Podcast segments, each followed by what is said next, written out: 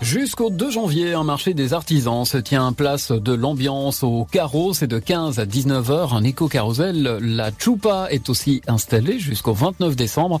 De 15 à 19h, c'est pour les enfants de 1 à 11 ans. Et en plus, c'est complètement gratuit. De nombreuses animations sont là.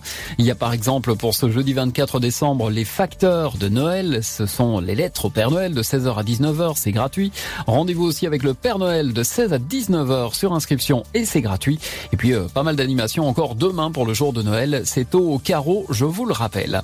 À Saint-Gervais, le chalet des créateurs attend les enfants. Venez aider les enfants. Le Père Noël a décoré son dôme au chalet des créateurs. Les cadeaux sont à gagner. Des cadeaux sont à la clé pour participer à cette activité.